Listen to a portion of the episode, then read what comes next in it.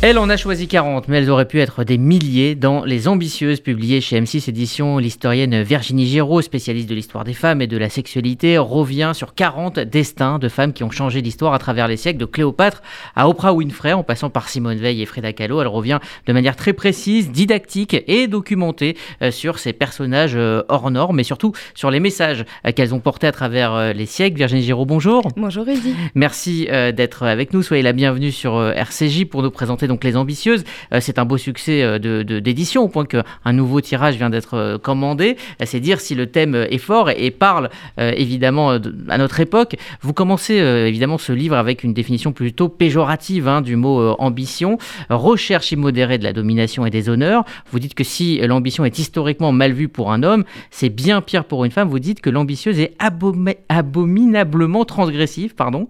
Pourquoi donc avoir choisi ce titre? Bah, parce qu'il était transgressif, justement. On n'attend pas d'une femme qu'elle soit ambitieuse, à part peut-être ces dernières années où les mentalités ont changé. Il faut bien se rendre compte que euh, les euh, progrès du féminisme en 150 ans sont énormes, et encore plus ces dernières décennies. Donc aujourd'hui, une femme ambitieuse, je pense que ce n'est plus péjoratif. On a plein de femmes au gouvernement qui sont de, de la génération euh, Y, qui ont la trentaine, qui se pensent vraiment et qui sont les égales des hommes et qui font leur carrière à l'égal des hommes. On a besoin de, de ces femmes pour comprendre que la société a changé, mais c'est un regard tout nouveau qu'on porte sur l'ambition féminine. C'est d'ailleurs votre, conclusion, on en parlera.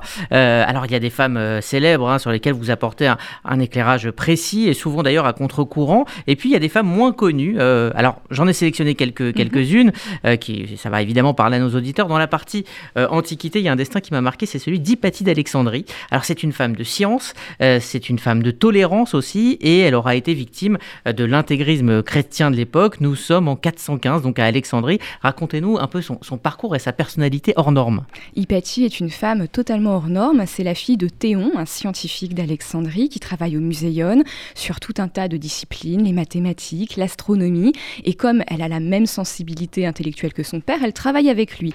D'abord comme collaboratrice, puis elle s'émancipe elle va ouvrir sa propre école. Parce qu'il faut bien comprendre qu'à l'époque, partout dans le monde grec, et d'ailleurs les Romains venaient euh, s'instruire dans le monde grec, il y avait des écoles tenues par des philosophes. On pourrait dire que c'est un petit peu euh, les énats de, l'époque qui étaient disséminés euh, dans l'Empire, et les grands de ce monde, euh, les, futurs grands fonctionnaires, venaient s'y former, soit quand ils étaient jeunes, soit venaient faire des compléments de formation pendant leur vie d'adulte. Et Hypatie va décider d'ouvrir une de ces écoles à Alexandrie, qui est encore un très grand centre culturel au 5e siècle après Jésus-Christ, et elle reçoit tous les hauts fonctionnaires qui viennent de Constantinople, qui est alors la capitale de ce qu'il reste de l'Empire romain d'Orient, qui viennent de, donc de toute la partie orientale de la Méditerranée. Et ce qu'on constate, c'est que les hommes viennent avec plaisir suivre ces cours qu'elle soit une femme, c'est pas le sujet. Elle est légitime, elle est très connue pour ses compétences intellectuelles et on va à son école parce qu'elle est douée. Donc on voit que euh, la misogynie de l'Antiquité finalement vient s'arrêter quand une femme est légitime et qu'elle prouve tout simplement par sa façon d'être qu'elle est l'égale des hommes. C'est effectivement ce qui euh, traverse ces 40 portraits, c'est-à-dire qu'à partir du moment où une femme a, pris une place qu'on n'a pas forcément voulu lui laisser mhm. au départ, et eh bien finalement elle a été acceptée par ses compétences et ce à travers les siècles parce que vous démarrez avec Cléopâtre. Exactement, ce que je constate à travers ces 40 portraits, comme vous dites, j'ai brossé 2000 euh, ans, 2000 ans d'histoire, parce que je voulais prouver que c'était une constante. Certes, nos sociétés occidentales sont largement misogynes, c'est encore le cas aujourd'hui, mais vraiment beaucoup moins qu'avant, hein, donc il faut quand même se, calmer là-dessus. Mais toutes les femmes qui ont transgressé en prenant des places de pouvoir, des places de scientifiques, des places d'artistes, dès lors qu'elles se sont montrées compétentes et déterminées, qu'elles se laissaient pas faire, hein, parce qu'il fallait avoir du caractère quand même, eh bien elles ont été respectées et très souvent elles ont trouvé plus d'alliés euh, chez euh, les hommes qui étaient leurs partenaires euh, intellectuels ou de pouvoir que chez des femmes qui parfois effectivement se méfiaient un peu plus d'elles. Alors, on va faire un bond de quelques siècles avec celle qu'on a surnommée la divine, Sarah Bernard, fille d'une courtisane juive hollandaise. Alors, c'est vraiment l'histoire d'une ambition et, d'une vraie ambitieuse. Hein. Elle le disait, elle a dit, elle a écrit je, me suis résolue à être la, grande actrice que je souhaitais être. Et elle a consacré toute sa vie. On découvre que c'était effectivement une travailleuse acharnée, que son, que son talent n'était pas inné, qu'elle a énormément travaillé, que c'était surtout un esprit libre, et que c'est aussi une des premières, on est fin du 19e siècle, 19e siècle, et, c'est une star internationale. Vous dites même que c'est la première influenceuse de l'histoire. Oui, tout à fait. C'est la première star internationale puisqu'elle a eu une carrière à l'international et aussi influenceuse parce que euh, Sarah Bernard fait sa carrière au début de la réclame, donc au début de la publicité, par voie d'affichage, par voie de tract, et on va utiliser son image pour vendre tout un tas de produits, des savons, du parfum, pendant la tournée aux États-Unis pour vendre des corsets à baleines, enfin tout ce qu'on peut imaginer, elle devient cette image bankable de la femme à qui on veut ressembler. Et une femme très clivante également. On l'aimait ou on ne l'aimait pas. Mais oui, elle est clivante, mais c'est comme tous les gens géniaux. Les gens géniaux sont toujours clivants, tout simplement parce qu'il y a ceux qui admirent et ceux qui détestent, parce que finalement, ils sont pas à la hauteur et ils sont jaloux. Et euh, effectivement, elle est clivante parce qu'en plus, elle n'est pas du genre à être docile. Euh, elle a quand même un parcours avec la comédie française qui est euh, compliqué. La comédie française, c'est quand même le Graal pour tous les comédiens français. Elle y entre très jeune, finalement. Elle y entre très jeune, un peu pistonnée, hein, cela dit. Mais elle y entre et elle travaille avec acharnement, elle fait ses preuves. Elle a une dispute avec une vieille diva de la comédie française pour une histoire de gifle donnée à sa petite sœur pendant une soirée. Enfin bref, c'est très rocambolesque, mais il faut le, lire dans le livre. Et euh, cette vieille dame va se débrouiller pour faire renvoyer Sarah pour exiger que Sarah lui fasse des excuses. Et comme Sarah a un caractère de cochon, elle dit jamais de la vie, elle claque la porte du français. Ce qui a à peine 20 ans est quand même totalement fou. Donc elle va courir les autres théâtres jusqu'à trouver un emploi à l'Odéon où elle snobe la moitié des équipes parce qu'elle se trouve au-dessus de tout le monde. Et finalement, quelques années plus tard, on lui fera un pont d'or pour revenir à la comédie française, qu'elle quittera à nouveau. Absolument. Alors, on va euh, aussi euh, parler euh, de Nelly Bly. C'est la première journaliste d'immersion de l'histoire. même époque, fin du 19e siècle. Elle se fait embaucher via une lettre hein, qui contestait un, artiste, un article plutôt macho et misogyne du journal Pittsburgh Dispatch. et elle impressionne le rédacteur en chef qui lui lance un défi et l'embauche et elle va créer le journalisme d'immersion. C'est une, une totale euh, tête brûlée euh, qui euh, va faire des reportages absolument incroyables. Elle sera à sa mort décrite comme la plus grande journaliste de l'histoire. Oui, tête brûlée, ça lui va très bien. C'est une fonceuse et elle se fait embaucher effectivement en fabriquant le reportage d'immersion, en allant se faisant embaucher comme ouvrière dans une usine d'abord à Pittsburgh. Elle sort un reportage terrible sur les conditions de travail des femmes à l'usine et tout le monde va voir le patron du journal de Pittsburgh en lui disant écoute t'es gentil mais tu vas nous la renvoyer parce qu'elle nous embête. Et c'est comme ça qu'elle arrive à New York et qu'elle va voir Pulitzer. Elle fait le pied de grue hein, devant euh, chez Pulitzer qui tient un grand grand journal. Et puis de guerre lasse au bout d'une semaine il se décide à la recevoir. Et lui fait écoute je te donne un poste à une condition que tu réussisses à te faire interner dans un asile pour femmes et que tu m'en ramènes un reportage. Et elle accepte, alors que Pulitzer est l'unique personne qui sait qu'elle va se faire interner, et donc l'unique personne à pouvoir l'en sortir. Donc il faut voir les risques qu'elle a pris. Et après une Et l'enfer qu'elle a vécu et l'enfer qu'elle a vécu, parce que les asiles d'aliénés à la fin du 19e siècle, c'est abominable. On maltraite les gens. Il n'y a que des sadiques qui travaillent là-dedans, parce que personne ne veut y aller. Et euh, finalement, c'est quasiment la même condition pour tout le monde.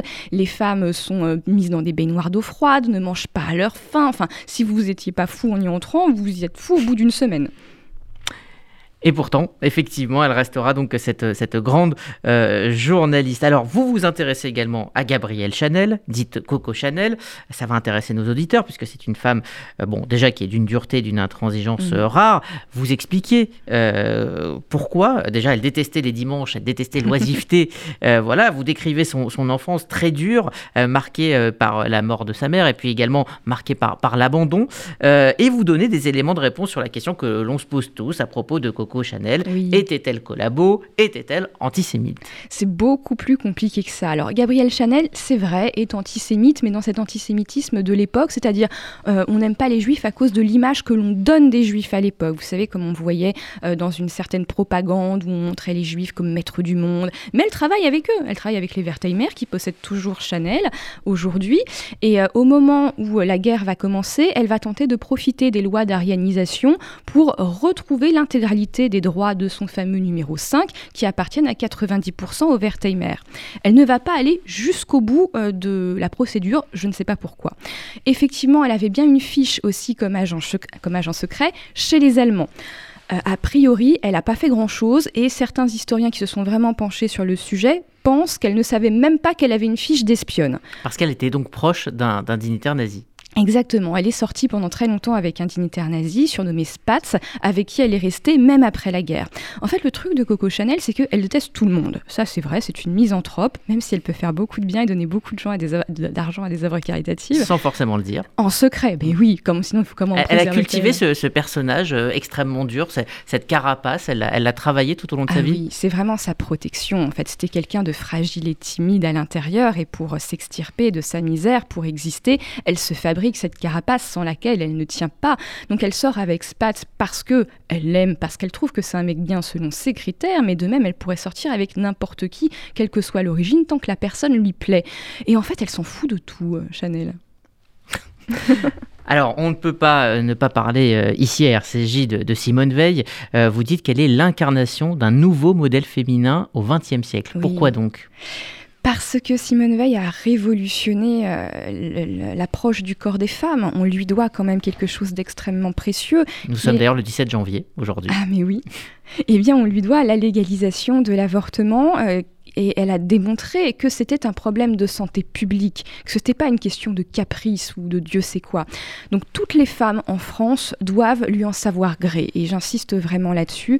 Euh, elle a porté le, droit des femmes de manière exceptionnelle, elle a fait une carrière à une époque où il y avait peu de femmes en politique, avec le passé terrible qu'on lui connaît, donc c'est aussi une résiliente. C'est vraiment l'une des grandes figures de la Ve République, euh, une femme qu'on devrait tous admirer, et c'est marrant parce que je vois parfois encore quand je fais des posts sur sur Twitter, mais qu'il y a des élans de haine envers elle, ce qui, qui moi, me fend le cœur, parce qu'on devrait tous l'aimer, elle est panthéonisée, elle a sa place au Panthéon, et euh, on voit finalement que toutes les femmes qui sont des esprits libres, mais c'est vrai pour les hommes aussi, peuvent déchaîner la haine des gens médiocres. A peut-être aussi ces origines juives qui font que cela euh, euh, pose un problème parce que euh, effectivement vous parlez pas mal d'antisémitisme dans, ce livre. c'est distillé au fur et à mesure des, chapitres et des destins. Et d'ailleurs, ce que vous dites sur Simone Veil, enfin vous décrivez son, amitié avec Gisèle Halimi, sa, proximité, alors qu'on forcément on les imagine pas forcément. et eh bien en fait, elles étaient super copines. Et d'ailleurs, on le voit aussi dans les mémoires de Gisèle Halimi publiées peu avant sa mort. Vous lui consacrez un, chapitre à, à Gisèle Halimi, absolument. Tout à fait. Elles étaient du genre à se retrouver dans des cafés absolument miteux où personne ne les reconnaissait pour fumer des cigarettes et boire des verres en, se racontant la vie.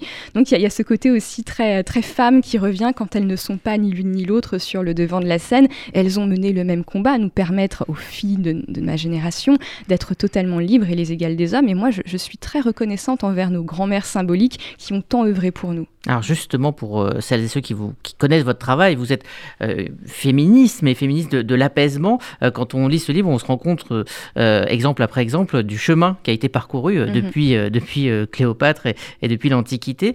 comment voyez-vous ce féminisme de 2022 bah, il y a plein de féminismes en 2022. Euh, il y a des féminismes de la haine, mais je pense que marginalement, ils ont toujours existé et cela ne m'intéresse pas. Et euh, il y a des féminismes de la paix, comme celui que porte notamment euh, Tristan Bannon ou Rachel Kahn. Des féminismes apaisés, parce que j'aurais tendance à, plagier un, petit peu Sacha Guitry et dire je ne suis pas contre les hommes, je suis tout contre. Mais l'idée, c'est de se dire que les hommes ne sont pas nos ennemis, en réalité. Évidemment, il y a toujours des, personnages grossiers et méchants mais il y en a aussi chez les femmes. Et euh, en fait, on a tout à gagner à être en alliance avec les hommes et, euh, se dire qu'on va avancer ensemble vers une société plus juste. Vous dites en conclusion, hein, quand on dit que les femmes sont invisibilisées, pardon, j'ai l'impression que l'on euh, passe volontairement mon travail depuis 15 ans sous silence, ainsi que celui de toutes ces grandes dames agrégées ou docteurs qui travaillent sur l'histoire des femmes en France depuis 50 ans. Effectivement, la situation a C'est finalement la première fois de l'histoire que les femmes ont toutes les possibilités. Tout à fait. C'est la première fois de l'histoire, surtout pour ma génération c'est ce qu'on appelle la génération Y, nous, on est né avec tous les droits. Le droit de vote, le droit à l'avortement, le droit à la contraception, le droit de travailler sans demander l'autorisation du mari, le droit d'avoir son compte en banque. Nos mères, nos grands-mères n'avaient pas tout ça. Donc, nous avons, pour la première fois de l'histoire, la liberté pleine et entière d'être nous-mêmes, euh, d'être propriétaires de nos corps, de choisir nos destins. Bah, c'est pas si facile quelque part parce que je crois que beaucoup d'entre nous tâtonnent encore, mais quelle chance nous avons et nous avons le devoir de préserver tout ça pour nos filles. Comment vous accueillez le, succès de ce livre, mais aussi le succès du livre de, Léa Salamé Énormément de, femmes et, d'hommes aussi s'intéressent justement à ces destins de, femmes récemment? Bah, ça prouve que les femmes ne sont pas invisibles, elles ont toujours existé dans l'histoire. Aujourd'hui, on travaille un peu plus sur elles et c'est tant mieux. Et un livre comme celui de Léa Salamé, comme le mien, euh, sont là pour donner des rôles, ce qu'on appelle aujourd'hui des rôles modèles aux jeunes filles. Euh, Léa Salamé travaille sur le présent, moi sur le passé, donc c'est très complémentaire. Et l'idée, c'est de dire aux filles, enfin moi c'est vraiment ce que j'ai envie de leur dire, regarde, c'est possible. Par contre, il faudra travailler, bien sûr, hein, parce que les choses ne tombent pas du ciel, c'est vrai pour les garçons aussi. Et ce que j'ai envie de dire aux hommes aussi, c'est que c'est beau d'aimer une femme libre ça demande peut-être un petit peu plus d'humilité quelque part, mais euh, que c'est beau de, s'aimer dans, la liberté. Je terminerai par une question assez classique. Qu'ont-elles toutes en commun, euh, ces femmes? Je pense qu'elles ont l'amour de la vie en commun, euh, l'amour du dépassement de soi, euh, l'amour des autres, une forme de, jouissance qui peut être physique, intellectuelle, professionnelle.